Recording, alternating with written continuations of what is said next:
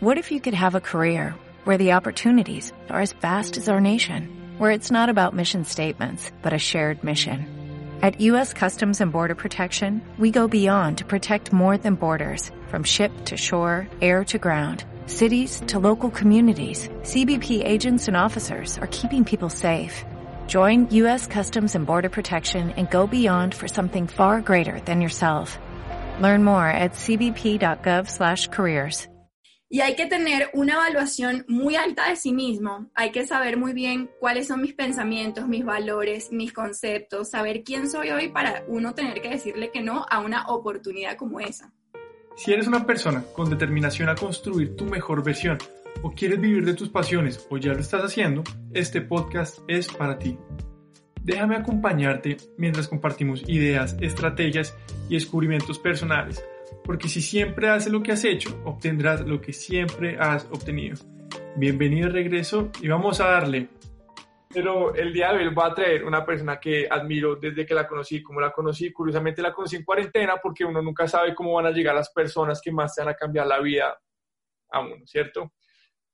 Sí, es una psicóloga, pero es una psicóloga que está enfocada principalmente en, la parte de educación, de enseñar, eh, no habla tanto organizacional, sino que habla mucho de, de las personas, de un niño, de una familia, del ser humano. Entonces, la razón por la que yo te dije a ti como, oye, me gusta mucho eh, que, pues que tengamos este capítulo juntos, porque tú, tú me dijiste cuál era tu propósito. Y te voy a decir una cosa, es el mismo propósito que yo tengo y que lo digo, que es, yo quiero dejar el mundo mejor a como lo encontré. Cuando me dijiste eso, dije, esta persona sí o sí la tengo que poner para que transmita un mensaje. Y curiosamente vi un live tuyo que tuviste hace poco que hablaba del, de cuatro tipos de los autos. No, no es de auto, de automóvil, sino de auto, que me gusta mucho más. El concepto yo lo conocí por primera vez como el self. Claro, en tema en inglés suena como muy wow. Cuando tú lo pones acá y lo transportas, dice el auto. Entonces, como que es muy raro, pero cuando te escuchaste hablar, de una me cambiaron los códigos que yo tenía en la cabeza. Y hace muy poquito tiempo, bueno, aparte que es amante de los animales y del ejercicio, y es vegetariana, o sea, su amor propio, lo, o sea, su estilo de vida respalda todo lo que ella dice. Pero principalmente ella llevaba con una idea de crear un blog hace más de tres años em, y tuvo esta dicotomía, ¿sabes?, interna, estos duelos, para poder llegar a esto. Y yo siento que muchas personas que pueden estar escuchando esto, que sienten esto. Entonces, una persona que admiro, que respeto y pues, Laura Cristina Guerra, ¿cómo has estado? No, pues en este momento mucho mejor después de esa introducción. o sea, fabulosa. Si, si estaba medio ahí, o sea, ya en este momento estoy brillando. Y eso que no, o sea, yo te dije, envíame como quieres que te introduzcan, pero eres, eh, dijiste como, no, la verdad, yo no me siento categorizada. Cuando me dijiste eso, como que yo no me categorizo así. Yo soy Laura Guerra, eso es lo que yo soy yo no soy psicóloga, yo no soy eh, venezolana, yo no soy mujer, yo soy esto. Es un conjunto de muchos elementos. Y a mí me fascinó eso, porque eso es tener mucha comprensión para salirse de los guiones que nos han enseñado que hacen que nos reconozcan a nivel social. Entonces, antes de hablar del tema, pues casi, casi que tuvimos una conversación bastante amplia antes que fue como, esto está muy bueno, muy interesante. Y hay algo que quiero rescatar y es que todo lo que tú me estuviste contando venía de un lugar. Y lo que te quiero preguntar es, ¿cómo haces para vivir una experiencia y luego en el presente ir al pasado y entender algo del presente, pero acudiendo a estos momentos, a estas experiencias? ¿Cómo haces? ¿O cómo hiciste en ese caso?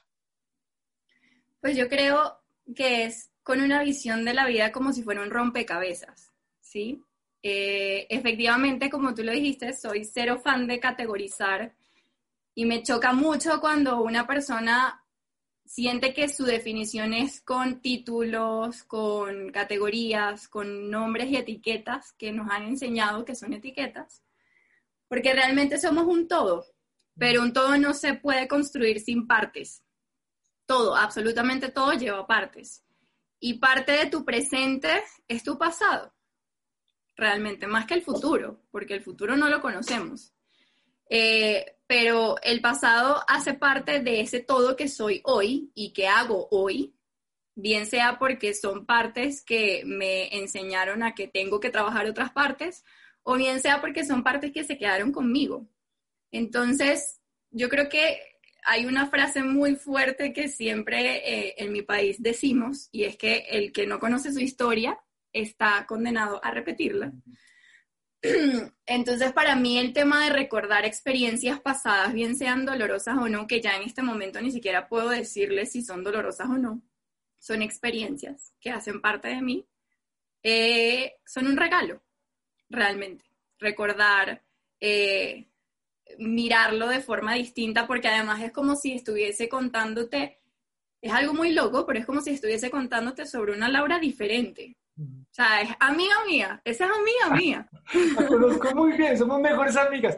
somos mejores amigas. Crecimos juntas. Exacto. Y aunque, en, aunque hoy eh, pueda decirle a esa amiga, oye, ¿por qué hiciste eso? O, wow, eres lo máximo porque estabas haciendo eso. Eh, Apolo quiere participar en el Apolo, Apolo es un Apolo. personaje increíble que le está coqueteando también a Emma, que es mi perrita, que todo el mundo sabe que hablo todo el día. Sí, solo que Emma pesa como unos 50 kilos más que Apolo. No sé cómo van a resolver eso, pero bueno. No, no, tiene, no es lo que pasa. Exactamente. Pero... Digo, como bueno, acá estoy yo, hablando de mí, ya llevan mucho hablando de ustedes. Pero bueno, eh, efectivamente es eso, es como, como que yo te estoy hablando de una amiga, que realmente en este momento puedo estar o no de acuerdo con lo que hizo, pero es, es mi amiga. Y yo creo que todos los días hay que reconciliarse con esos yo del pasado, que en psicología los llamamos inconscientes, subconscientes, no conscientes, hay 500 nombres que les podemos dar pero realmente es todo el tiempo estar en reconciliación. Uno a veces cree que se pelea con la gente, pero tú realmente te peleas es con, con esa versión de ti que fuiste con esa persona. En realidad el conflicto relacional termina siendo secundario, lo más importante es la relación tuya. En estos días compartí una frase que se me ocurrió que me parecía súper potente y es, no te conviertas o nunca seas aquello que no pudiste perdonar en otra persona. Eso está muy, muy bueno. Porque habrás perdido a alguien por el miedo a aceptar que eras igual. Por favor, repítela. eso está, increíble. Está en mi Instagram. ya con eso se acabó este capítulo. Ya no me interesa nada más. No, en serio, en serio. Es impresionante porque en la vida me ha tocado ver cómo yo e incluso cómo otras personas no han sido capaces de perdonarme a mí de ciertas cosas o yo no he sido capaz de perdonar a otras personas y esa persona se convierte en lo mismo que hice yo y yo termino convirtiéndome en lo que no pude perdonar en el otro. Entonces, por eso te digo que este proceso de echar hacia atrás, muy en reconciliación, es extremadamente importante. Porque si no, olvidamos y volvemos a caer y, y peor que la primera vez. De hecho, me ha pasado últimamente, es que digo, ella, aprendí la lección, como que entiendo dónde vino ese aprendizaje pero uno muchas veces vuelve a cometer un error similar. uno, mismo se juega como estas trampas mentales, como justificándose para volver a hacer aquello que dijo no lo vuelvo a hacer. Y resulta que me encontré con un concepto, es que uno está en constante reaprendizaje. Y si uno medio se le olvida algo, la vida misma te vuelve a poner la misma circunstancia para que tú vuelvas a reaprender aquello que sucedió. Porque tú decías esto, como, no es como que hiciste un descubrimiento ya, ¿sabes? Descubrí el dorado. Ojalá fuera así, como, listo, ya, check.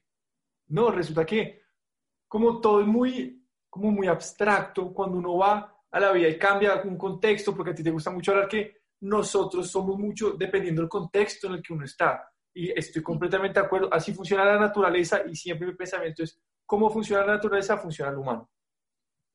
Pero eso es impresionante porque uno quiere que ya como lo digo? Como ya que he tatuado y que no se vuelva a, pues, a, cometer ese mismo error. Y uno se viene a dar muy duro y tiende a caer en esto de, no, es que así soy yo.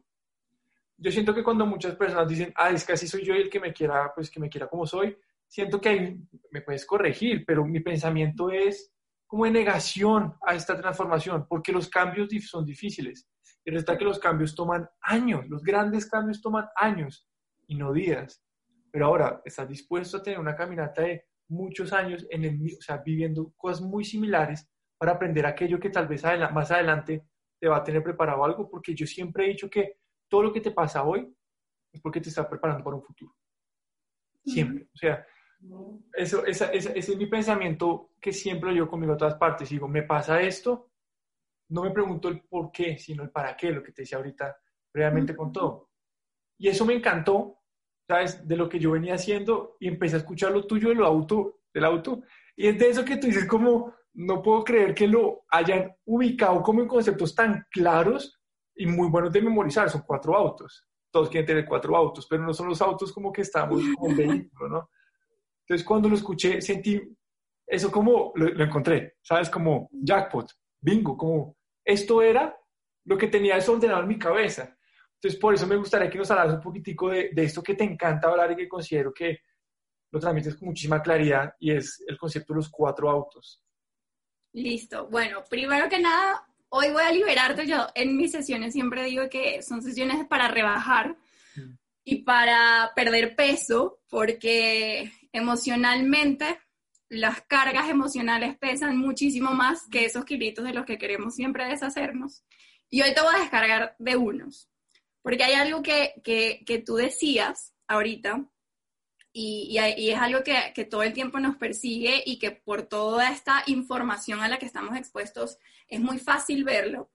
Y es que sentimos que la vida, o sea, que nuestra vida es una cosa es el ambiente y lo que nos rodea y lo que nos pasa y otra cosa somos nosotros, ¿no?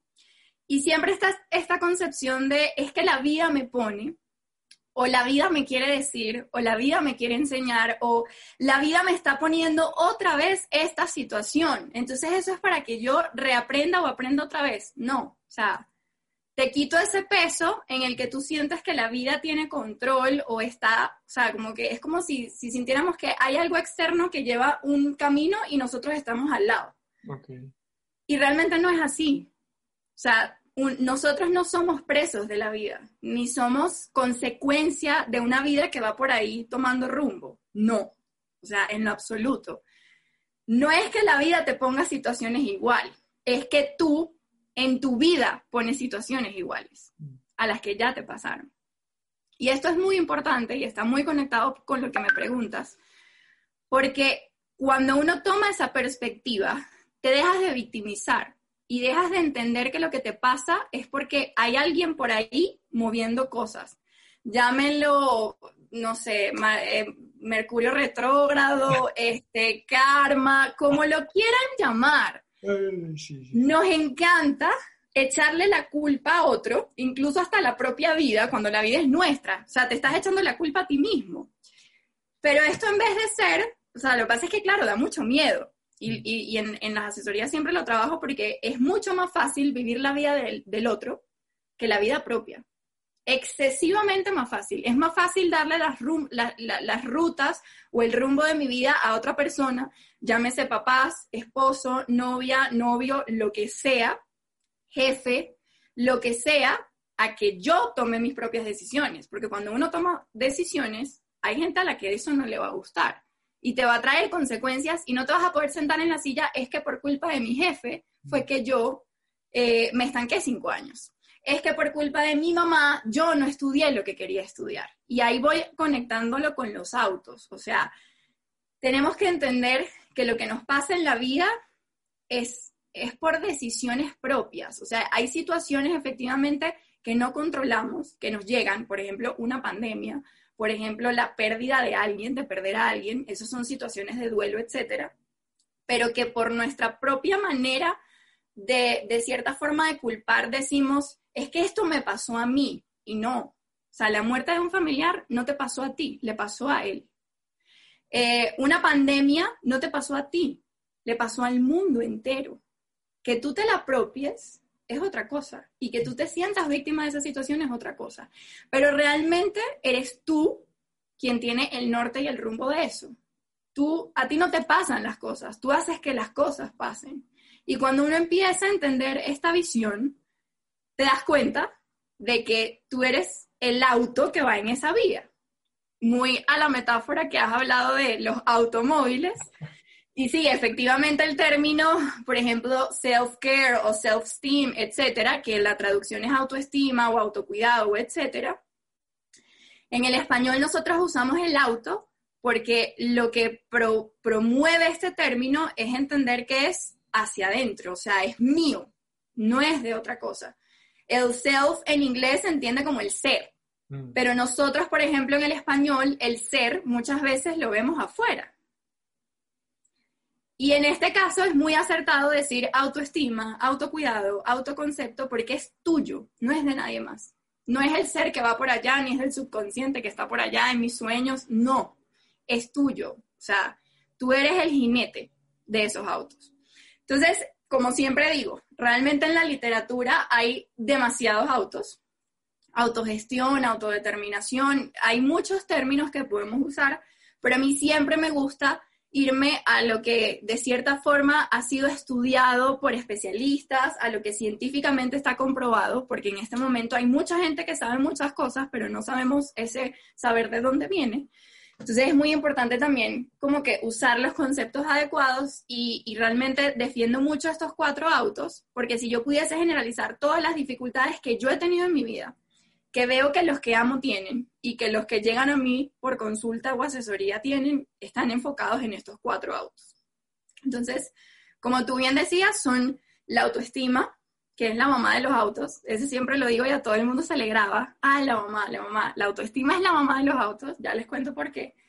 Eh, el autoconcepto, eh, la autoimagen y por último el autoconocimiento. No están en ese orden, porque uno aparezca antes que el otro, podría entenderse de esa forma, pero realmente están en ese orden porque aunque no tienen, digamos que un momento específico para aparecer, están de cierta forma muy bien conectados y se conectan entre sí. Entonces, muy rápidamente, con palabras súper, yo creo, a mí siempre me gusta tener palabras como que sepan definir muy bien un concepto y que no sea tan largo y tan explícito, aunque me encanta hablar mucho. Eh, como le decía, la mamá de los autos es la autoestima. Y es la mamá de los autos porque es muchas veces el punto de referencia para que todos los demás se desarrollen y porque realmente sí es el primero que aparece. Y la autoestima está desde que nos están gestando en la barriga de nuestras mamás, porque la autoestima está muy relacionada con las emociones. La autoestima es eso que yo siento, que yo siento, no que yo pienso, que yo creo, no, es lo que tú sientes, lo que tú sientes al hablar de ti, es lo que tú sientes sobre ti. Eso es la autoestima. Mm. Y como estamos hablando de sentir, estamos hablando de emociones y las emociones aparecen aproximadamente, los estudios lo que nos dicen es que aproximadamente a los cuatro meses de gestación ya el bebé empieza a tener ciertas reacciones en torno a, lo que la mamá hace, lo que la mamá le dice, lo que la mamá cuida, etc. Que es de hecho cuando empiezan a aparecer las pataditas de los bebés. Entonces desde ese momento estamos cultivando nuestra autoestima, porque estamos sintiendo emociones, estamos empezando a reconocer qué nos gusta, qué no nos gusta, qué nos satisface, qué no nos satisface, qué nos, nos, nos, nos hace sentir placenteros, que no, entonces ahí está la autoestima, desde muy bebecitos y, y en la medida en la que vamos viviendo y construyéndonos y experimentándonos, pues esa autoestima se va alimentando. Entonces, hasta ahí es la autoestima, no es más, no hay que enredarla más ni nada. Algo súper importante, Sebas, porque ahorita a mí, a mí me ha llamado mucho la atención porque, porque incluso he podido trabajar con niños y es impresionante cómo una niña de 7 años te puede decir, mamá, es que fulanita tiene baja autoestima. Y uno es como esta pichurra que va a saber de autoestima y de identificar si la otra tiene o no tiene baja autoestima. Porque claro, cada vez más estos conceptos son más cercanos a nosotros. O, el típico es que mi amiga es bipolar, ese concepto de bipolaridad, etcétera. Pero bueno, em, la autoestima realmente es eso. O sea, es, es ese sentimiento que tenemos. La autoestima no es positiva ni negativa. Simplemente es. Es. Exacto. De hecho, científicamente no está comprobado de que haya alta o baja autoestima.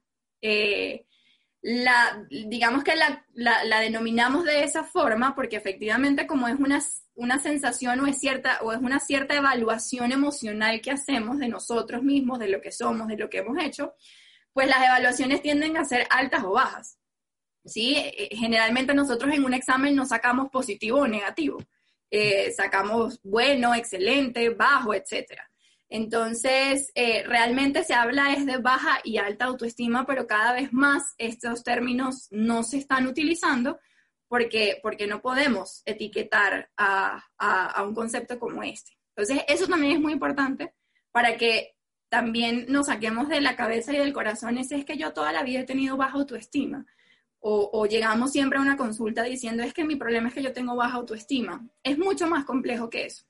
y como tú decías, una manera que yo siempre he visto que los seres humanos, de que ahorita que viste los bebés, tienen una necesidad de expresarse. O sea, el bebé, dice que si tú pones un bebé que no sabe hablar alrededor de personas que están hablando, él poco a poco va a entender rápidamente, va a poder decir palabras. O sea, existe la necesidad, por eso el movimiento de las manos, de los pies, de la cabeza, como que, lo que yo, a mí me encanta mucho los bebés en ese sentido, como que uno los ve y uno dice, increíble, ¿sabes? Como la curiosidad que tienen los bebés desde que nacen, o sea, desde que nacemos es asombroso.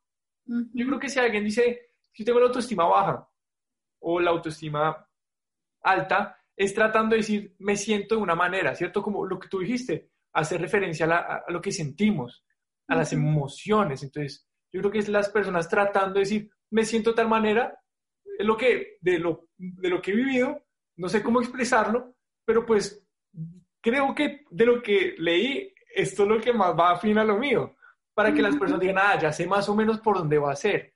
Como que no son tan conscientes de que el concepto, la autoestima, porque de hecho, la primera vez que yo vi el concepto autoestima fue en la Universidad de La Sabana, porque tengo fundamentos de ética, y me acuerdo, y, me acuerdo mucho, porque yo decía, el autoestima. yo le decía, el autoestima. Y lo primero que aprendí fue la autoestima. O sea, que hasta ese punto yo dije, ¿qué es esto? Y me empezó a gustar muchísimo. Al principio tenía como jartera, no, pues me metí en este tema humano, ¿qué es esto? Y a medida que hablaban decía, wow, se espera en su momento. Esto es ser humano. O sea, lo que yo te digo, a uno le están enseñando a ser como máquinas. Y cuando uno se topa con estos conocimientos que dicen, oiga, esto hace referencia al ser humano, es como, eso me hace sentir muy pleno me hace sentir muy pleno porque a uno le dicen, tú dijiste ahorita algo muy cierto, pues a uno lo califican alta nota, baja nota, y depende de esa nota, tú eres una persona más exitosa o más fracasada. Yo fui un man que siempre pasó en el colegio, pero a mí me decían, tiene mala nota, usted es un fracasado. Tiene las mejores notas, usted es alguien exitoso. Y cuando me gradué del colegio y empiezo la universidad y empiezo el trabajo, me doy cuenta que no tiene nada que ver que hay distintos tipos de inteligencia, como la inteligencia académica. Mi socio, por ejemplo, tú le dices algo y el man eh, habla de años, personas, situaciones, conceptos. Tú me preguntas a mí y yo digo, por más de que yo intente, pero a nosotros nos plantea que eso es inteligencia. Entonces, aterrizando un poco la idea, cuando las personas hacen alusión a la autoestima, uno ve cómo se ve esa, esa necesidad de querer comunicar. Entonces, me encanta que tú dices, escuchen, la autoestima no es que tenga, sea baja o sea alta la, autoestima es, y es una emoción. Total. Y generalmente, fíjate que hay algo increíble en lo que tú estás diciendo y creo que es el puente adecuado para pasar al segundo auto, que es que tú decías, claro, a mí me evalúan mal o me evalúan, por ejemplo, con bajas notas y automáticamente me dicen que soy fracasado y empiezo a sentirme fracasado. Mm. El sentirte fracasado, o sea, el ya atribuirte el concepto de soy un fracasado, ya ahí estás dejando de hablar de la autoestima. Y ahí mm. empiezas a hablar del autoconcepto. Porque te estás definiendo bajo un concepto, no bajo una emoción, un sentimiento o una satisfacción. Y siempre, o sea, y ahí es donde yo digo, Dios mío, o sea, es que los conceptos están ahí, pero a nosotros nos encanta cambiarles el significado. Autoestima, estima. O sea, es una palabra que en el castellano nosotros no la usamos tanto, pero tú dices, yo estimo mucho a esa persona. Sí, sí, sí. ¿Sí? O sea, se, se refiere a lo que sientes por esa persona. Cuando ya tú te, te, te, paras frente al espejo y te dices, soy una fracasada, no es tu autoestima la que está hablando, es tu autoconcepto, porque ser un fracasado no está en ti.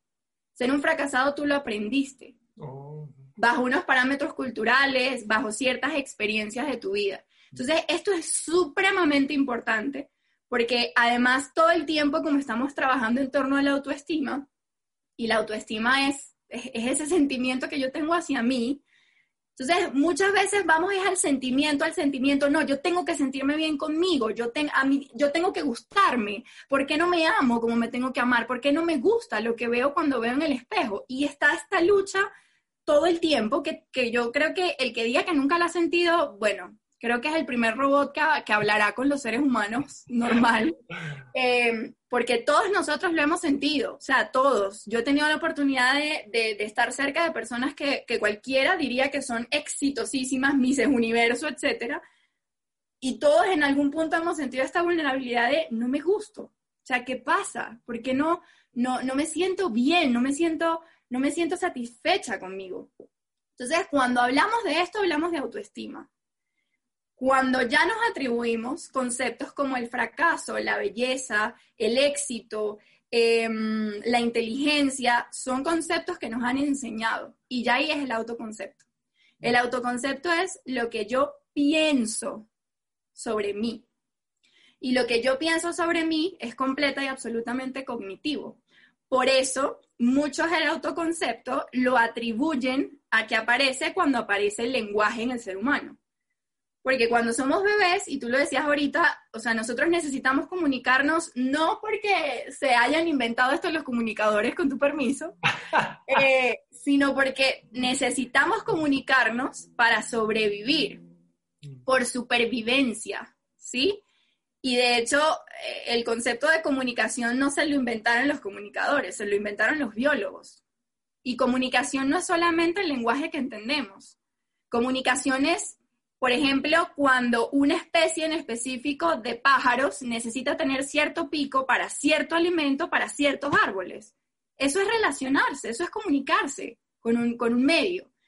Entonces, en la medida en la que esta comunicación como seres humanos, porque nosotros sí tenemos lenguaje y vamos construyendo a, través de un, de, un, de, un, de un, número de códigos y, y de un grupo de códigos, la forma en la que eh, expresamos y decimos necesito esto, necesito lo otro, me gusta esto, no, no me gusta lo otro, ahí empiezan a construirse conceptos.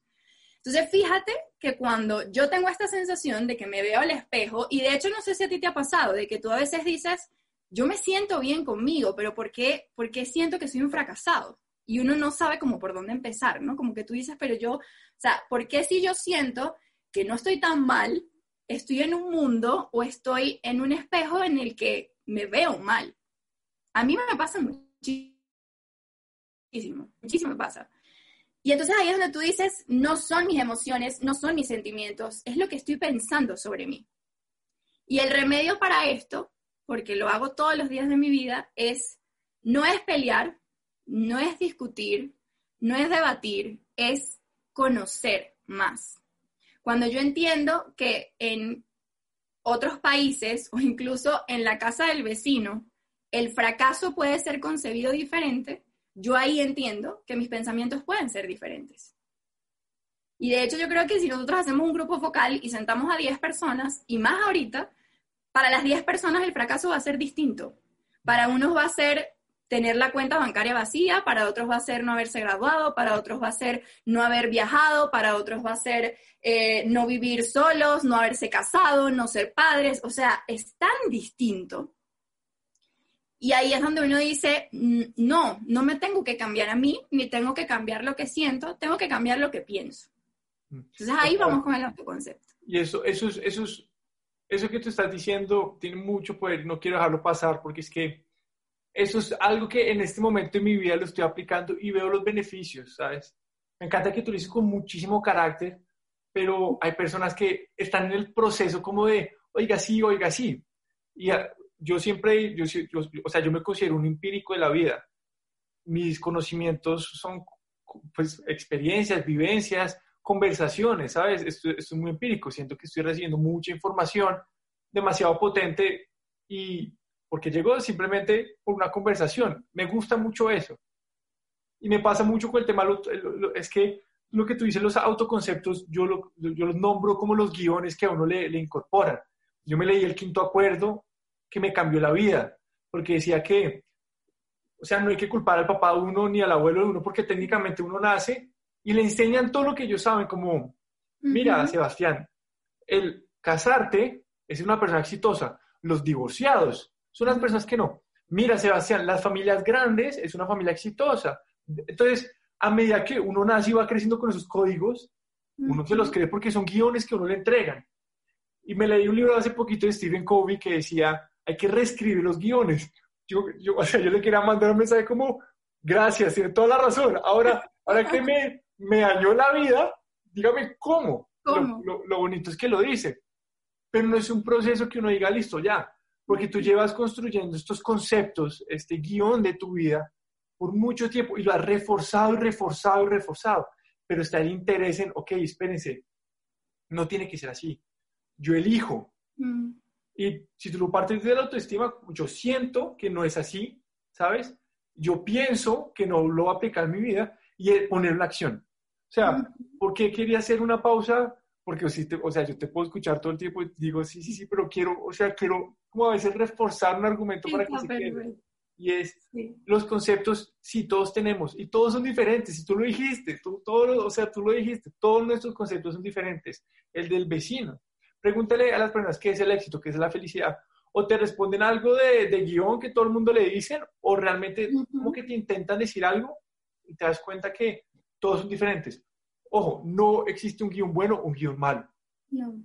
Está el que uno se sienta, en el donde uno sienta que está pleno, en el que uno acepte, no voy a entrar en la aceptología porque ya hablamos de eso y me dice, no, espérate, tema de la aceptología ya se está yendo para otro lado. No, me gusta mucho el tema de yo vivo esta manera y me siento mucho más conectado conmigo mismo, ¿sabes? Yo lo, yo lo, yo lo llamo como la, la, intuición, como, mira, Sebastián, por ejemplo, mi familia era de la mentalidad del que pegara más fuerte, era el que tenía el mejor argumento. Yo, yo dije, no me parece. ¿Por qué? Porque no me sentía bien. O sea, yo cuando me hacían eso a mí, yo sentía como esto no, esto no me estás llevando a ningún lado, entonces escogí no hacerlo. Me acuerdo que mi, mi ancla siempre fue, o sea, pensamiento de ancla fue, ok, ¿cómo quiero yo tratar a mis hijos? Así es como yo voy a tratar a las personas. Y te lo juro, eso para mí hoy en día es lo más importante. Pero romper los conceptos que tú dijiste no es fácil. No es fácil porque es más fácil aceptar las cosas como están. No, es que es así ya, punto. No, es que yo soy así y pues al que le guste bien, al que le guste no. Y acá viene lo que es el desarrollo personal, crecimiento personal, todo, todo el concepto de ser la maestría personal, ser un mejor yo, ser la mejor versión de uno. Yo sí creo, estoy casado con la idea que uno como ser vivo tiene la tendencia a buscar algo mejor. ¿Qué es algo mejor? Lo que tú escojas que es algo mejor. Lo que para ti es mejor no es para mí, o tal vez sí, pero lo que es mejor ir hacia esa mejor vida, esa tierra prometida que uno mismo va construyendo mientras va viviendo. Entonces, es que lo dijiste, es que me encanta la idea, te lo juro. Ya es como la segunda vez que te escucho hablar de esto y siento que es nuevo cada cosa, como que digo, necesito reescucharlo y reescucharlo. Entonces, terminamos de lo del autoconcepto, que era lo que yo pienso, estos constructos, estos guiones, estas categorías, como arrancamos, ¿no? Hablando, no, no me categorizo. ¿Sabes? Está como muy nato en ti. Como no, yo no me categorizo.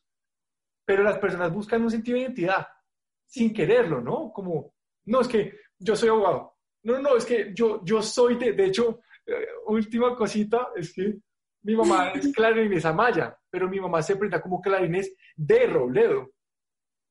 Y eso, eso está muy metido en nuestra cultura, como así que de, claro, le pregunté a amigo abogado y todos tienen un pensamiento diferente. Me dijo que esto sea porque cuando uno hacía eso en el matrimonio, antes, pues en el tiempo, pues antes de nosotros, cuando tú decías, yo sí, digamos, eh, de Robledo, estás diciendo que lo que es de Robledo, material, capitalismo, es de uno. Y yo decía, oh, por Dios, todo está mal. Peor, o sea, ¿por qué me lo aclaraste? Me lo hubieses dejado como que, ay, mi mamá, porque está enamorada de mi papá. No, peor, no, me Todo eso es mío, pero me categorizo para hacerme acreedor de esto. Entonces entramos en el, o sea, cerrándolo del, del autoconcepto, es que si te das cuenta que uno empieza a darse cuenta que en el mismo hablar, la misma comunicación, como que los códigos tú dijiste, nosotros estamos hablando muchas veces sin entender realmente, oye, espera un momento. Ay, no, es que tengo autoestima baja, ja, ja, ja. Es como, wow, wow, espérate un momento. Ay, si es que mi amiga es bipolar, es como, no, eso es, eso es, eso es, eso es algo muy fuerte. Y se normaliza. Y al normalizarlo, cuando se les va a hablar del tema, es como, no, espérense, no, pues normal. Sí, siempre he sido así. Eso está, yo creo que eso está cambiando gracias a una ola de conocimiento que está llegando, digamos, como tú que dices, espérense, reescribamos los guiones, reescribamos los guiones. Entonces, entramos en lo del, en, ahora el, el, de, el de la imagen, el de la autoimagen. Entonces, cuéntanos de la autoimagen. Bueno, hay, hay varias cosas de lo que decías que yo también estaba como escuchándote y decía, wow, sí, tiene todo el sentido del mundo y, y yo creo que, o sea, aquí voy y es importante hacer las pausas que tú dices porque bueno, para mí porque vibro y respiro con esto y cuando uno habla de esto, el que está escuchando tiende a, asumir o, hay este deseo de quiero ser como él o quiero ser como ella. Eh, o cuando empiezan a ver ciertos clics en lo que uno está hablando, es como, como que uno se obsesiona con esa persona. A mí me pasa todo el tiempo y lo, lo hablábamos antes. A mí no me llega la inspiración, yo trato de buscarla siempre, con lo que oigo, con lo que veo, con lo que, con lo que siento, con todo. Y a veces me pasa que digo, quiero ser esta persona, esta mujer, la admiro demasiado, o sea, me parece que es lo más perfecto que hay, etcétera. Y no, o sea, ahí es donde uno dice, ya va. Yo tengo el conocimiento técnico de esto, por un lado, y por el otro, trabajo todos los días en esto, pero, sea, créanme que estoy lejos de un estado ideal en estos cuatro autos. O sea, esto es muy lindo decirlo y claro, es muy clarificador hablar de esto y tener, y tener en cuenta estas cosas, pero esto es un proceso duro, arduo, que te va a llevar decirle a las personas que más amas, mira, no, hasta aquí. Esto eras tú.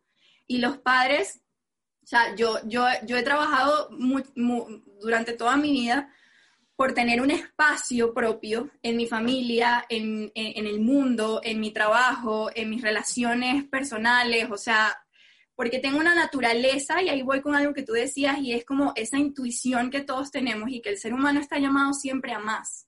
No me interesa el Dios en el que crean, pero todos los dioses tienen algo en común y es que nos creen perfectos a nosotros, mm. ¿sí? O sea, nos hicieron perfectos, todos, todos, ¿sí? Eh, bajo el lenguaje que sea, pero sí estamos llamados a más. Y yo, yo, o sea, yo de los personajes de Disney que más eh, siento certeros es Pepe Grillo, porque todos tenemos un Pepe Grillo aquí, siempre, que nos está diciendo, esta persona no está bien para ti, este trabajo no te está haciendo sentir bien, cuidado con estas palabras que te estás diciendo, todo el tiempo lo tenemos. Que no nos gusta escucharlo es otra cosa distinta. y hacerle caso muchísimo menos, pero de que existe y está, está, o sea, ese Pepe Grillo siempre está diciéndonos todo. Entonces, hay, algo importante porque, porque tú también hablabas de la necesidad de pertenecer y es eso, o sea, sí necesitamos pertenecer a algo, pero es muy importante entender que yo tengo la capacidad de construir eso a lo que quiero pertenecer, ¿sí?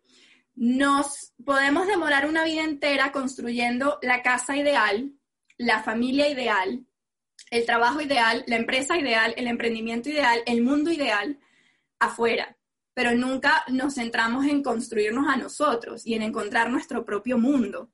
Y, y eso es supremamente importante porque porque hay que trabajar en realmente encontrar ese concepto de fracaso, porque tú hay momentos en la vida en los que sí vas a ser un fracasado, en los que sí vas a, tener conceptos no tan chéveres tuyos.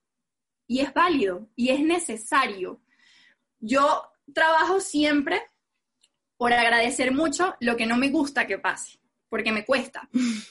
me cuesta. Además que yo como buena romántica que soy, todo lo, lo dramatizo mucho más, lo, y, y, sí, le hago una historia alrededor de. Entonces, cuando a mí me dicen, mira, ya ahorita no están así, antes era mucho peor, pero cuando a mí me decían, mira, que vamos el viernes a tal lado, yo ya me hacía la película y vamos a llegar así, vamos a entrar así, y vamos a conocer a este, vamos a conocer al otro. Y cuando eso no pasaba, uff, o sea, yo, o sea, súper incómoda. Entonces, durante mi vida he trabajado mucho por eso, porque además yo, Laura Guerra, esto no tiene que ver con Sebastián ni con nadie más, valoro y en mi autoconcepto está demasiado fuerte el tema de la libertad. O sea, para mí la libertad es el norte de mi vida. Cuando yo no me siento libre, yo no soy yo. O sea, me enfermo, eh, me siento terrible, emocional, física y etcétera. Eh, y hay un, digamos que hay, hay, hay, hay un tema importante con la libertad y es que la libertad se ha entendido ahora como libertinaje. Porque entonces la gente entiende, y, y, me pasa con mis amigos, me ha pasado con parejas, etcétera, que es como que tú eres una persona cero libre, porque yo soy, trato de ser una persona muy correcta, muchas veces soy muy inflexible, etcétera. Pero la libertad no tiene que ver con esto, o sea, la libertad realmente es entender que hay más de una opción. Y aquí es a donde los invito. Si tú en este momento sientes o piensas, sientes y piensas que eres un fracasado, ok, o sea, no pelees con eso. Entiende por qué piensas que eres un fracasado. Y así como para ti, un fracasado puede ser una persona que, por ejemplo, no se graduó de la universidad, entiende que para otras culturas y para otras personas, el fracasado puede ser el que vive una vida que no quiere. Y tú te atreviste a vivir una vida que quieres. Para esa persona, tú no eres un fracasado. Entonces, no te voy a decir con qué opción te vas a quedar, pero sí te voy a decir que tienes la libertad innata de escoger qué fracasado quieres ser. Mm. ¿Sí? Me encanta. Es ahí donde está el switch del asunto y esa es la libertad a la que yo siempre me refiero. Yo detesto que me impongan una sola forma de ser, detesto que me impongan una sola manera de pensar. Y eso lo he luchado porque soy una, soy una familia súper conservadora, de una cultura muy conservadora, y yo me considero una oveja negra, literal, o sea, y una rebelde, sin ser este estereotipo de rebeldía de la que se escapaba, la que se tatuó y se pintó el pelo de azul. No, o sea, tú me conoces y dices, esta niña fresita, lo que sea, porque te, dicen de todo, eh, jamás, pero tengo un espíritu súper libre en ese sentido. Y muchas veces en mis redes sociales lo coloco, y aquí es a donde voy con el autoconcepto, o sea, no piensen que categorizarse está mal, porque es una necesidad intrínseca que todos tenemos de pertenecer. Mm. Y las categorías existen para organizar la vida. Pero ten siempre presente que puedes escoger, que tienes la libertad de escoger. ¿Qué fracasado quieres ser? Tú verás si te quedas con cuál concepto. Mm. Eh, pero ten la libertad de decidirlo. ¿Sí? El que va por ahí en la vida haciendo lo que quiere, cuando quiere y como quiere, no es libre, está lejos de ser libre, es preso de su propio deseo, no es capaz de decidir ante ninguna situación. Y eso es muy triste, pero realmente es la libertad que nos han vendido ahorita. Entonces, conectándola con la autoimagen, tú en este momento le preguntas a Laura cuál es la autoimagen que tiene, o sea, te puedo decir que es una persona súper vulnerable, un, ser humano excesivamente vulnerable, eh, que puedo decirte cosas de mí que no puedo cambiar, por ejemplo, que, soy venezolana, que soy mujer, que soy morena, y, son cosas que con el tiempo esta autoimagen se va, se va construyendo, porque ahí voy con el tema de la aceptación. Aceptar no es estar de acuerdo. Aceptar no es, ah, bueno, esto es así, es así, ya. No es resignación que, ahí va con el tema de que aceptar es resignarme a que esto es así y ya. No, aceptar es reconocer. Eso es aceptar. Yo reconozco que está nublado. Ya. Yo reconozco que está lloviendo, reconozco que, que, hay sol, reconozco que soy una mujer, reconozco que soy venezolana, reconozco que soy morena. Ahora, vivir presa de ese reconocimiento es mi decisión, no es de nadie más. No es de nadie más. Entonces, la, autoimagen realmente tiene que ver es con esto. No es como un tema de aceptación, es como un tema de reconocimiento, de verse al espejo y reconocerse a hoy yo que soy. Esa es la autoimagen. Siempre digo que es la radiografía, es que yo te tomo una foto hoy y eso eres tú hoy. Si yo hoy no me quise arreglar, estoy desaliñada, tengo cara de cansancio, tengo ojeras, eso soy hoy, esa es mi autoimagen yo decido si eso va a ser parte de mi autoestima, de mi autoconcepto, es, es lo que es a hoy, ¿sí? Es mucho menos profunda que las dos anteriores, pero como bien te decía, es una parte o se construye con la otra y es eso, es, esa radiografía que tenemos enfrente de nosotros. Pero siempre recuerden esa capacidad de, libertad que tienen. No, no, crean en, en, esta cultura o en este mensaje de ser libres hacer lo que quieras, no tengas jefe, sé tu propio jefe, viaja por el mundo, sé influencer. O sea, ahorita el que no es influencer o no es emprendedor no es libre. El pobre está ahí metido en un calabozo. Y no, o sea, hay personas que trabajan para organizaciones súper grandes y se, se, dedican enteramente a estas organizaciones y son libres, porque saben que podían tomar otras decisiones, pero esa fue la que ellos querían. Y hay, hay, hay una frase muy linda en el amor, que también el amor es, es un tema del que me encanta hablar, eh, que, que dice, y, la, y la aplico mucho, y es, no es que yo no pueda vivir sin ti, yo puedo vivir sin ti, pero no quiero hacerlo. Mm. Eso es muy diferente. Cuando yo digo no puedo vivir sin ti, no soy libre, estoy preso. Estoy preso de una sola opción, de una sola forma de sentir, de ver, de, de quedarme con alguien. Cuando yo entiendo que sí puedo vivir sin ti, pero que no lo quiero hacer, ahí está la diferencia. Cuando yo entiendo que mis papás o sea, que mis papás me han dicho que yo debo ser ingeniera, ahí es donde yo entiendo, yo puedo ser ingeniera, pero yo no tengo que ser ingeniera o no quiero ser ingeniera, ¿sí? Entonces, la autoimagen, como bien te lo decía, es esa radiografía que tenemos, que para mí es la brújula de mi libertad. O sea, es lo que me permite a mí reconocer a hoy quién soy, qué soy, qué he hecho, qué estoy haciendo, y me permite entender y ser esa brújula de qué puedo hacer, qué otras opciones hay. Si yo hoy estoy así, como, no sé, si desarreglada, con mis ojeras, no descansé, lo que sea, yo puedo tener la opción de ser diferente. Yo puedo arreglarme, puedo maquillarme. Es eso. O sea, realmente es la radiografía tuya hoy, con la posibilidad siempre de poder cambiar. Eso que me dices, sabes, es o sea, ni siquiera quise interrumpir en ningún momento porque estoy muy de acuerdo con muchas cosas, ¿sabes? Pasa mucho que cuando uno está escuchando a alguien y encuentra, no sé si te ha pasado como que estás encontrando muchas respuestas a muchas dudas que tenías internas a medida que la otra persona va hablando. Estoy completamente de acuerdo, ¿sabes? En esto sí, sí, sí hay cosas que yo digo, no, tal vez me parece, tal vez no. El tema de, de aceptar es distinto a reconocer y hay que separarlos muy bien, muy bien, y, o sea, aceptarlo. Por ejemplo, a mí me costó mucho tiempo reconocer que yo soy un man alto y delgado. ¿Por qué? Lo mismo. Porque yo decía, yo no puedo hablar con las mujeres así cerca, porque yo soy mucho más alto, que cuando me dan un abrazo es incómodo, que cuando paso por las sombrillas de punto verde de la universidad me toca agacharme y la gente se ríe. dije eso, dije como, tengo que reconocer que eso soy. Y cuando reconocí eso, eso fue, me acuerdo un momento en donde lo, lo, sentí, fue algo raro, lo sentí en ese momento y me reconocí. Y empecé a hacer exactamente lo mismo. Es que en el cambiar el pensamiento está en cambiar tu vida. Está impresionante, ¿sabes? Las respuestas todas están adentro y todas las dudas también están adentro. Tú eres el que creas tus propios problemas. Lo bueno es que tú eres la persona encargada de resolverlos. Y que tiene la respuesta, además. Exacto. Todos somos, eso le decía Anthony Robbins, que hace rato estoy diciendo mucho eso. Si tú haces un proceso como de, de hablar contigo, de meditación, de conversación contigo mismo, o contigo misma, vas a encontrar muchas respuestas, porque están ahí.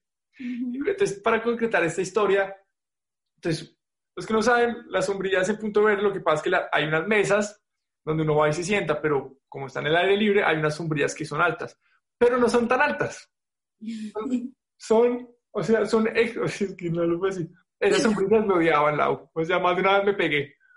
Y yo tenía mucho miedo a pasar por ahí y generó una inseguridad en mí. Y pasa mucho que uno empieza a ver corporalmente a las personas y ve tal vez que están sintiendo y pensando. Yo tenía una tendencia a jorobarme porque hacía, me echaba para adelante y me sentía más chiquito. Y si, si me sentía más chiquito, era, encajaba más en la sociedad. Hasta que un día dije, no, no puedo ser más bajito, no puedo, o sea, siempre voy a tener una tendencia a ser delgado por más de que haga lo que haga, porque soy un atleta impresionante, pero siempre, simplemente soy delgado y como un montón, o sea, no es como, no, no, no, como un montón, hago un montón de ejercicio, descanso, cuido mi alimentación, pero está en la genética, empecé a reconocerlo, me cambió la vida. A tal punto que pasaba a propósito por las sombrillas. Y cuando empecé a hacerlo como debajo de, las, de las sombrillas y la gente se reía, yo también me reía con ellos. Entonces decían como, ok, esto ya no, no tiene coherencia. Claro, tú puedes decir lo bullying y lo que quieras, pero para mí fue un momento muy difícil, pero el momento que me, me liberé muchos años, que tenía ahí de, pucha, que estaba ya agarrado de, no eres libre, o sea, estás atado, e, el, deber ser, tratar de formar parte de algo, es como, no, espérate un momento, me separo, lo veo desde otro, desde otro concepto, y empecé a amarme a mí, empecé a amar mi altura, empecé a amar mi, mi forma de ser delgado, pero me tomó muchísimos años, te puedo decir 22 años, y no es como que listo, ya estoy bien. Hay veces que uno dice, madre, me siento muy alto. Es como, espérate un momento, es que estoy muy alto. Lo reconozco. Y le miro otra cara. Digo, soy alto, voy a vivir conmigo toda mi vida. Eso es otra cosa que yo quiero invitar a las personas. porque vale la pena como este viaje al descubrimiento personal? Porque tú eres la única persona con la que va a estar contigo misma el resto de tu vida.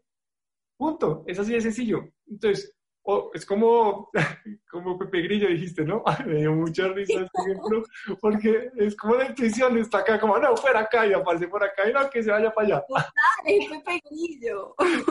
Y aparece y te dice, oye, tú sabes que tal vez no deberías estar con esa persona. Yo te voy a hacer sentir más o menos estos sentimientos. Nada, no, no importa, yo puedo, me siento haciendo dominio, yo soy libre, yo... Y la embarras. Oye, por ejemplo, y ahí es donde la gente tiende a irse a abusos en el tema de consumir alcohol o el tema de, de exceso en el trabajo. O no solamente eso, en extremo en un tema de vegetariano, por ejemplo, que tú sabes que hay dos tipos de vegetarianos, los que son vegetarianos para ellos y los que son vegetarianos para el mundo. No, es que tú eres un asesino de vaca, es como, oye, espérate un momento, tú escogiste ser vegetariana, yo te respeto, pero a mí no me digan nada. Y ahí va el tema, el tema de reconocer, yo creo que de todo lo que viste, el reconocer es muy importante porque es mirarse en el espejo y no querer cambiarse, sino valorarse. Para mí es verse y valorar. Esto soy, como wow, empieza a quererte. Cambia la manera en cómo te hablas a ti mismo misma. Por ahí empieza. Si tú entras al espejo y te dices, ah, es que usted todo alto, todo feo, ¿qué pasa si tú dices como, wow, eres más grande que un milagro? Entonces ya cambia el diálogo y te empiezas a reír, empiezas a verlo de un punto de vista diferente. Yo te contaba día que estoy pasando por etapas de depresión. Yo puedo decir, no, es que tengo depresión es pesado. Eh, no creo que sea, de hecho, la pregunta es pesado. Es, Apolo. Muy bien, Apolo. Apolo que está diciendo que no, que no. en, donde, en donde pasa, pero lo acepto, lo reconozco y por eso te puedo decir a ti, lado, sí, estoy pasando por... Apolo, es más importante, tenga los celos. Oh, está diciendo o me sacas o me sacas al baño. Está histérico. ya. Apolo. Esto está increíble. ¿Qué tal? Te hace show, te hace show. Pero entonces, cuando empiezas a reconocer que sí estoy pasando por un momento difícil, sí sé de dónde viene, sí sé que tengo depresión y sí sé que no va a estar a tope todo el tiempo, ahí empieza la transformación. Ahí empieza la sanación, el reconocer, ¿sabes? Esto aplica para muchos aspectos de la vida. Mira, Sebas, yo te voy a contar porque yo, si tú me lo preguntas, yo siento que todo este tema de la depresión, la ansiedad, el estrés, que literal en el DSM, que es el manual diagnóstico de todos los especialistas del tema de salud mental, son enfermedades mentales.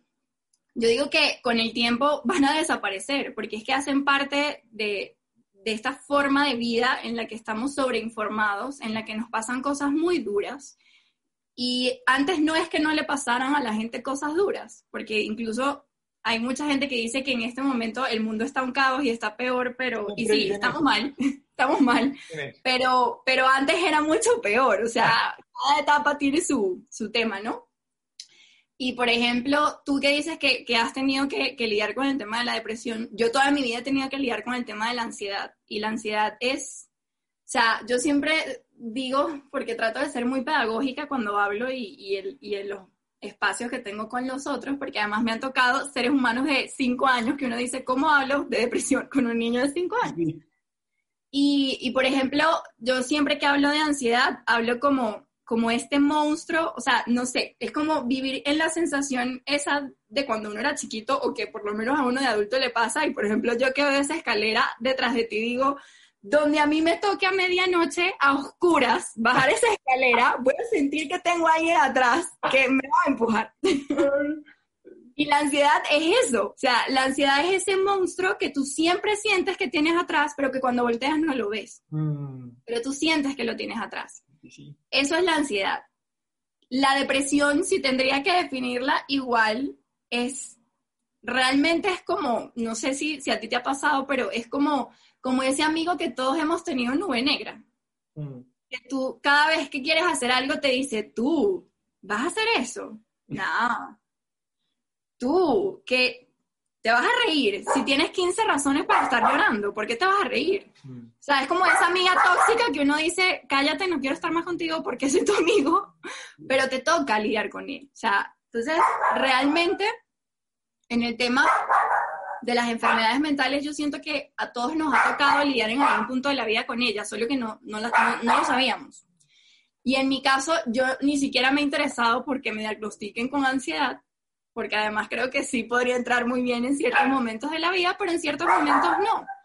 Y realmente hay algo valiosísimo de lo que tú decías, que sí hay una diferencia muy grande entre aceptar y, y reconocer. Y de hecho hay una palabra entre las dos, que para mí tira más hacia la aceptación que hacia el reconocimiento, y es recibir. Aceptar también es recibir. Mm. Recibir lo que hay, recibir lo que está, recibir lo que eres, recibir cómo te sientes.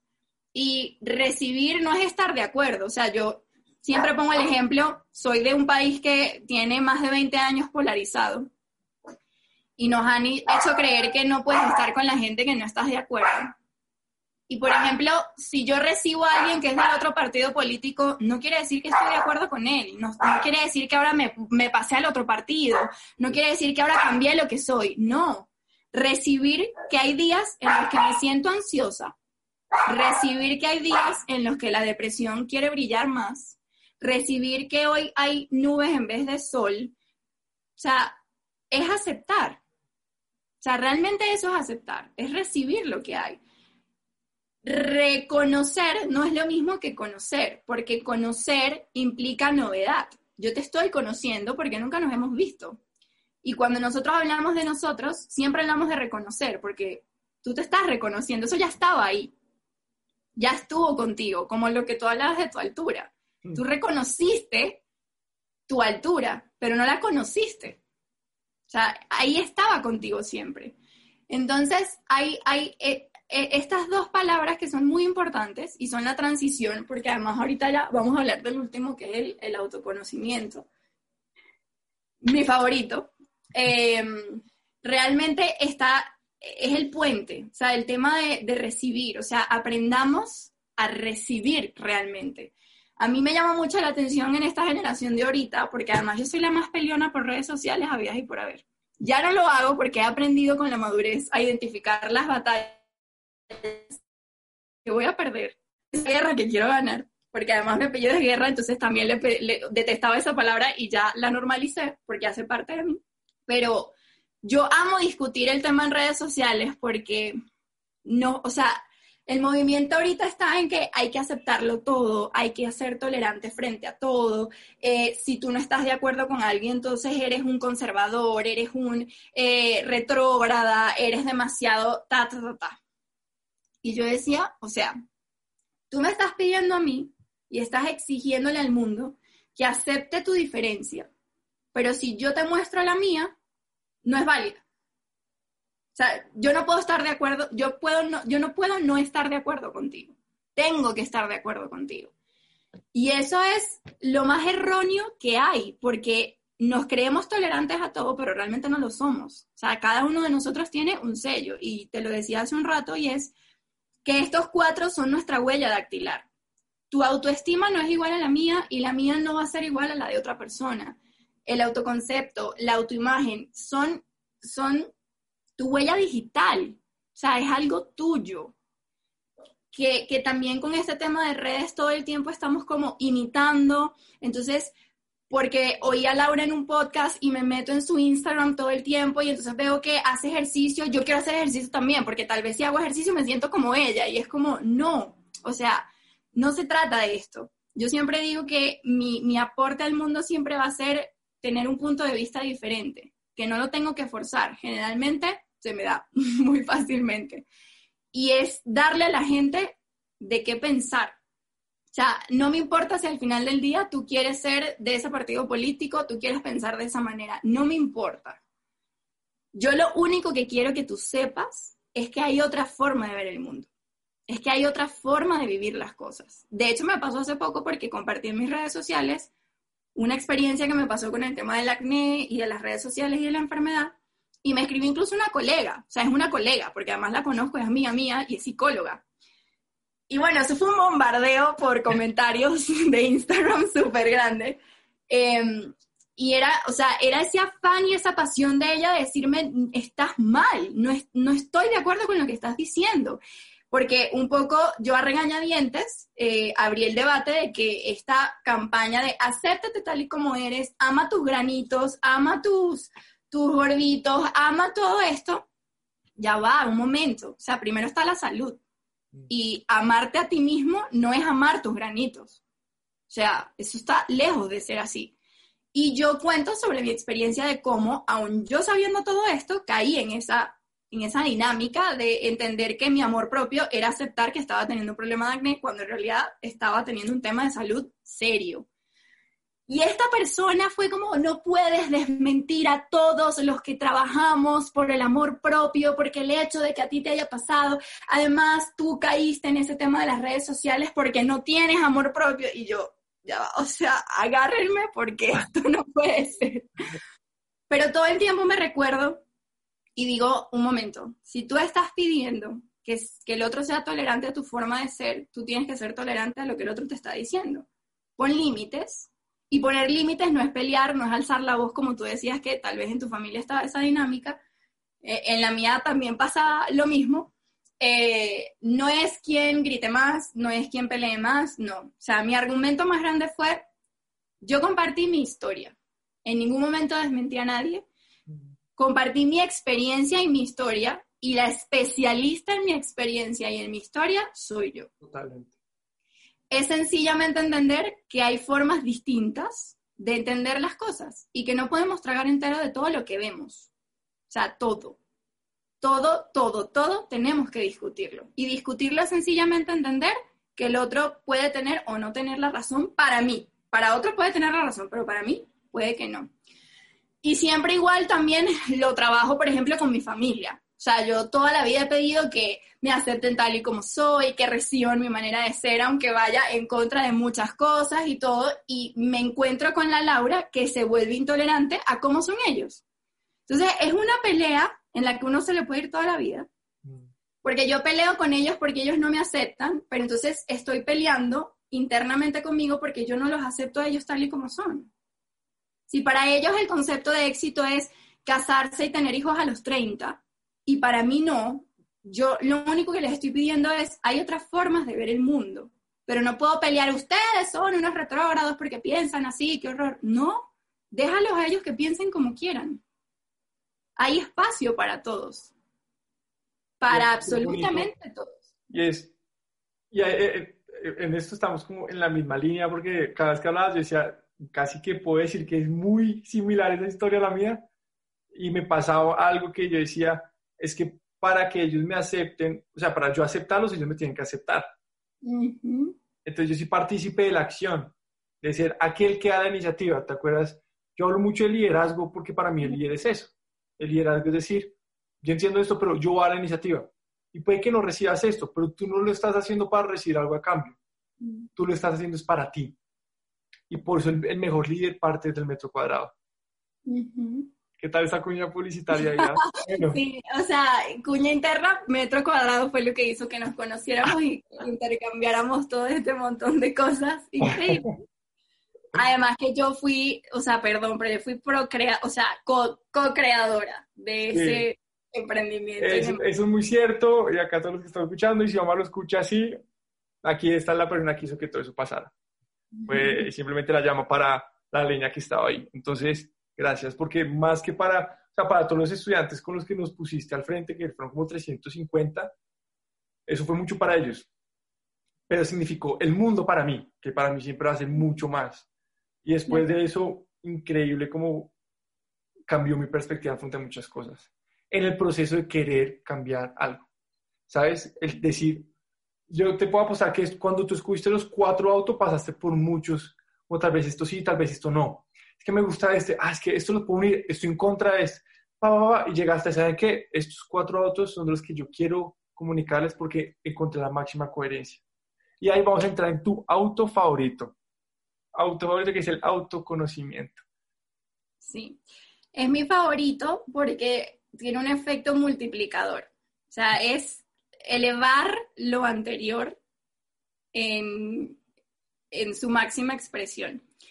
Y lo hemos hablado porque además en el live lo digo y fue, de hecho fue una de las cosas que más como feedback tuvo porque marcó a mucha gente. Y yo les decía, si ustedes quieren saber cuál es el, el autoconocimiento, pongan esto en fórmula matemática. Y es autoconocimiento igual, paréntesis, autoestima más autoconcepto más autoimagen, cierro paréntesis, elevada o por tus sueños, tus aspiraciones, lo que quieres ser, tu futuro. O sea, el autoconocimiento, a diferencia de los otros tres, porque la autoimagen es, es muy del presente, es lo que soy hoy.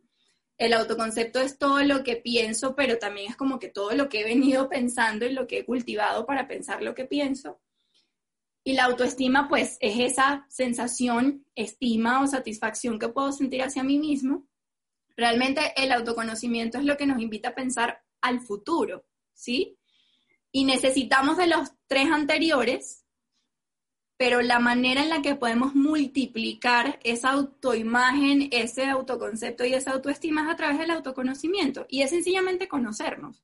O sea, para yo conocerme, tengo que saber qué valor tengo, tengo que saber cómo me siento hacia mí, tengo que saber qué pienso del mundo, de mí, qué es un valor importante para mí, qué no es un valor importante, etc. Tengo que saber quién soy hoy. Y el autoconocimiento no solo tiene en cuenta eso, sino también tu futuro. ¿Qué es lo que tú quieres? ¿Qué es lo que tú sueñas? ¿Y cuántas veces no nos hemos encontrado con esa piedra de, de quiero ser tantas cosas, pero no sé por dónde empezar? Y muchas veces son los sueños los que nos sacan de momentos difíciles, de momentos de ansiedad, porque además nosotros los ansiosos amamos el futuro, pero le tenemos pánico, porque además vivimos en él. vivimos en él, pero Dios, o sea, nos da pánico vivir en él. Las personas que sufren depresión todo el tiempo están atrás, todo el tiempo están en el pasado. Eh, y en los recuerdos no tan chéveres del pasado. Y a veces son los sueños lo único que te ancla a seguir, lo que te motiva a seguir. Em, y realmente es muy fácil, es extremadamente fácil olvidarlos. O sea, con, cuando nos volvemos adultos, para los que nos oyen que, que ya son, bueno, yo soy casi treintona, aunque no parezca, pero sí. Em, cuando vas creciendo, todo, el mundo te dice, o lo que tú crees, es que tus sueños se van, que la vida adulta ataca y te lleva y entonces en, un abrir y cerrar de ojos te volviste mamá, papá, eh, tienes una empresa, lo que sea, y la vida adulta te roba eso. Y si tú me lo preguntas, para mí ha sido todo lo contrario. O sea, yo con la madurez del tiempo y de entender muchas cosas y estudiar muchas cosas, sea, te puedo decir que hoy estoy más conectada con mis sueños de lo que lo estuve cuando tenía 16, 18 años. Porque además ahora me conozco más, me valoro más, me, me he dedicado a pensar más las cosas, a ser más libre, a tener opciones. Entonces ahora mis sueños me multiplican. Son la gasolina de todos los días, de todo el tiempo. Entonces realmente el autoconocimiento es algo que tenemos que trabajar siempre. Y aquí no hay, no hay fórmulas matemáticas exactas, pero, pero creo que la, que sí tenemos que tener muy en cuenta efectivamente es eh, el, equilibrio entre todas. O sea, realmente hay momentos de la vida en, los que vas a tener tu autoestima afectada por ciertas cosas y va a ser tu autoconocimiento y tu autoconcepto lo que te ayude a salir adelante, o al revés. Pero realmente es entender que somos estas cuatro, que no son estables, que todo el tiempo se van construyendo, que esto es una lucha del día a día. Y, tú lo, dices muy transparentemente y, ojo porque esto, o sea, estos son los mensajes que tienen que llegar a la gente y que, y que de verdad ojalá este tipo de espacios y de podcasts y de, y de palabras le lleguen a la mayor cantidad de gente y es que hay que ser valiente para ser vulnerable. Mm. Y la vulnerabilidad es el estado normal del ser humano. Ese sí que es un estado perenne, permanente y, y, y, o sea, que vive con nosotros siempre. La vulnerabilidad. Le tenemos pánico a ser vulnerables. Y por eso esta pandemia nos tiene a todos locos, mm. porque nos dimos cuenta que sin importar dónde vivas, el estrato que seas, lo que hayas estudiado, la plata que tengas en el banco, te puede dar el virus igualito y te puede matar igualito. Y eso, o sea, tú vives en tu vulnerabilidad, te ríes con ella, la disfrutas, haces las paces, la llevas siempre en el puesto de al lado. Entonces, es muy valiente esa forma de vida. Y si ustedes me lo, me lo, me lo preguntarían que cuál es la clave para poder entender estos cuatro autos y cada vez y cada día trabajar más en ellos, es eso, es entender esa vulnerabilidad de que puedo tener depresión, de que me pudieron haber pasado cosas que no entiendo por qué me pasaron, pero, pero que aquí están y están conmigo. Y reconozco que me hacen sentir triste, reconozco que necesito unos días para alejarme, reconozco que no estoy en mi mejor versión, pero eso me hace ser mi mejor versión. ¿sí? Entonces... De hecho, yo soy amante del concepto de apuntar a algún lugar, ¿sabes? Yo creo que sí vale la pena sentarse y decir hacia dónde quiero ir, cuáles son mis sueños. Porque si tú no sueñas por ti, nadie va a soñar por ti. Eso es, empecé, apartamos de eso, parte de, uno. Y pasando, ¿cómo he hecho yo, digamos, para manejar todos esos elementos que tú dices? Es literalmente el autoconocimiento. Para mí mostrarme vulnerable al principio fue muy difícil porque no se quiere mostrar fuerte, pero la fortaleza para mí no está, no, no, no está, para mí una persona fuerte es la que se permite sentir y mostrar a las personas. Se, o sea, se requiere coraje. Mucho coraje. Mucho coraje, ¿sabes? Y es, hemos entendido todo al revés. el vulnerable es el que va y lo logra, el que no es vulnerable es que, pues, que mejor dicho, los pectorales y las películas no le pasa nada. Pero entendamos que esas son películas y que la vida real, las personas vulnerables, las que se pueden abrir, da espacio y da camino para todo este proceso del auto, de conocerse a uno mismo. Entonces, algo que me ha ayudado mucho a mí es lo que tú dijiste, es soñar. Estoy apuntando a esto, me está pasando esto, listo, lo vivo, lo comparto, lo trabajo, le doy la bienvenida, eh, le saco el aprendizaje, busco una manera de siempre, de una manera muy sana, porque ya viene mucho en mí recuperarme como atleta y no como, como alguien que hangover, que va y se emborracha y dice, porque no se va a ayudar, eso va a ayudar. Y busco siempre llegar a ese sueño y digo, bien, allá está. Esto que me está pasando es temporal. Todo es temporal, todo es efímero. Pero llegar allá es a lo que yo quiero. Y ponerme esas metas me permite a mí avanzar internamente. Funciona igual que una organización. Imagínate tú estás en una empresa que no tenga metas. Claro. Que vaya a trabajar. ¿Y para qué? No, pues trabaje. No. Uno necesita tener muy clara la visión. No estoy diciendo que le pones, le pones allá tu ojo, en el camino te puedes dar cuenta que es más lejos o que es por este camino. Pero yo siempre he dicho el tema pasado, presente y futuro. Ve al pasado para entender algo que te está pasando en el presente. Solamente va al pasado para entender algo. Ya es como, hola, pasado así rápidamente, miro el libro, quito el polvo, y vengo y lo leo, listo, el presente entiendo por qué pasa esto, por qué pienso esto, por qué actúo así, por qué, porque le estoy apuntando a un futuro, un futuro que ni siquiera sé cuál es, pero sé que le estoy apuntando a un futuro. Y eso me permite a mí, eh, para mí esa es como mi fórmula del crecimiento. Me gusta mucho la tuya que tú dijiste, que combinas todo lo que son los sueños y las pasiones, porque es eso.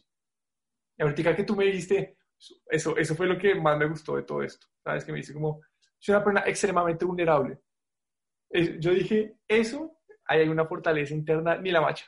Decir a alguien, soy vulnerable, y soy así, así, así, y me reconozco, pues más que reconocerse, esta es quien soy, Eso fue increíble. Y pasa que tú lo dices, pero hay personas que lo saben y no lo dicen. Pero cuando tú lo dices, no solamente inyectas como ese deseo de mente, sino que también das, o sea, es, es admirar. Las personas se pueden voltear y decir, oiga, sí, soy vulnerable. Oiga, sí, a mí me afecta este tipo de cosas porque, porque soy sensible. Yo siempre he dicho, soy man muy sensible. Mira, yo soy muy sensible, romántico. A mí me crió The Notebook, Dear John y todas las películas que yo haber visto cuando chiquito. John Green, que viva John Green.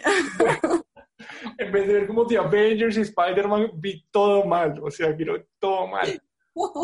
Entonces me creí, crecí como una persona muy sensible. Pero te voy a decir una cosa. Eso me ha jugado unas pasadas horribles, mm. pero me ha dado las mayores satisfacciones en toda mi vida. Y la mayor satisfacción está en qué lindo sentirme yo, ¿sabes?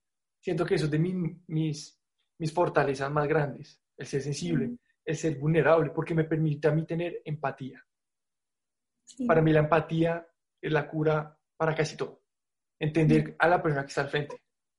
Todo lo que, o sea, todo lo que tú dijiste, lo de los guiones, el tema del la autoimagen, el autoconcepto, la autoestima, todo eso, meterle un poquito de empatía a las personas y te vas a dar cuenta que va a cambiar todo. Como, oiga, yo entiendo que esta persona puede vivir una vida distinta a la que yo tuve, le voy a permitir. En vez de sobreproteger a mi hijo, porque tú lo dijiste en el live, que fue como que se cayó, ay, uno va y lo carga, y no, no, no, ven, todo va a estar bien, lo estás sobreprotegiendo. El tener empatía es entender, sé que te dolió, pero te, te levantas y ahí estás haciendo un bien mayor, ¿sabes? Para mí la empatía y tener conciencia. Todo esto que tú estás diciendo fue, o sea, literalmente fue, tú conociste lo que estás trabajando en ese momento y esto es lo que yo estoy trabajando en ese momento y se conectó y fue como gracias. Entonces, bueno, viene el libro, hay que escribir el libro. Ah, estoy en esas, estoy en esas. Ese es un secreto, pero estoy escribiendo eso. Yo quiero ver, porque es que yo siento que este, este, este concepto no va a ser que tú lo hablas una vez y ya, sino que los vas a desarrollar y los vas a replantear para que las personas realmente entiendan eso. O sea, si escuchas esto en el 2020 o en el 2030 y ya, pues ahora la gran escritora tiene su concepto de auto y es súper reconocida, lindo, porque realmente yo sí creo que tú le estás apuntando a un sueño muy grande, porque tienes la oportunidad de hablar contigo y saber a, lo que le estás apuntando. Y llegar a ese reconocimiento fue porque pasaste por muchas cosas que te diste cuenta que no era lo que tú querías, sino lo que alguien más quería por ti. Me encantan estos cuatro conceptos, siento que, o sea, indagamos, o sea, no fue superficial, fue muy profundo en cada aspecto, y me encanta, siento que la información que las personas van a, recibir es muy potente. Los invito a todos a que vayan a las redes de la U, tienes que decir cuáles son tus redes, y les recomiendo más que todo es el, es el blog. Es el blog que está sacando y también está sacando muchos videos, o sea, estás moviéndote muy bien y el contenido que está sacando, yo soy consumidor, o sea, yo soy consumidor de tu contenido, para que sepas, como, y me gusta, y estéticamente, o sea, si eres diseñador te va a gustar. Si estás buscando tu mejor versión, te va a gustar si, si quieres buscar una manera como redactar mejor, te va a gustar. O sea, todos los elementos sí o sí es como, ¿cómo no le voy a dar la oportunidad de quererse mejor? Porque ahí está todo. Si yo lo leo, o sea, y lo leo junto con los libros de la... Tengo una lista de libros y metí como, bueno, tengo que leer por lo menos una vez a la semana algo y poner ahora, porque si no, no. Me encanta y te agradezco enormemente por haber estado acá. ¿Cómo te podemos encontrar en las redes o en qué estás haciendo? En, cuéntanos. Bueno, yo precisamente porque casi siempre cuando me preguntan qué eres, quién eres, etcétera, doy mi nombre y me encanta mi nombre. No es el nombre más único del mundo porque al llegar a este país me di cuenta que pueden haber 15 Lauras en un salón de clase y es como... Laura Cristina es diferente, ya ahí se la mitad. Ahí se para, exacto. este, pero realmente es eso, es amo, amo mi nombre luché mucho tiempo contra varias cosas de mi apellido porque, bueno, se prestaba para bromas, etcétera. Pero es lo que me define y ese amor tenemos que tenerlo con el nombre que nos dieron las personas que más nos aman en este mundo, que son nuestros papás. Entonces me encuentran por todos lados como Laura CGC, que es Laura Cristina Guerra Caligiore, que es mi segundo apellido. En Instagram mi página es www.lauracgc.com y efectivamente, como tú decías, es un blog creo que todavía no alcanza a tener el primer mes de, que lo haya lanzado, pero es un proyecto en el que trabajé más de tres años y era mi bebé por mucho tiempo y hasta que no estuvo listo y, y, perfecto, a mi manera de verlo para ustedes, pues no lo quise sacar. Y, bueno, nada, todos los miércoles y los sábados hay contenido en el blog. Eh, son escritos que trato de que sean lo más fáciles de, digerir, que sean lo más cortos y concretos posibles también. Em, y nada, es la invitación a que piensen diferente, a que se sientan distinto eh, me encanta porque cada vez que saco uno y alguien me escribe y me dice, wow, o sea, no puedo creer lo que leí gracias por, por tomarte el tiempo de escribir esto para nosotros.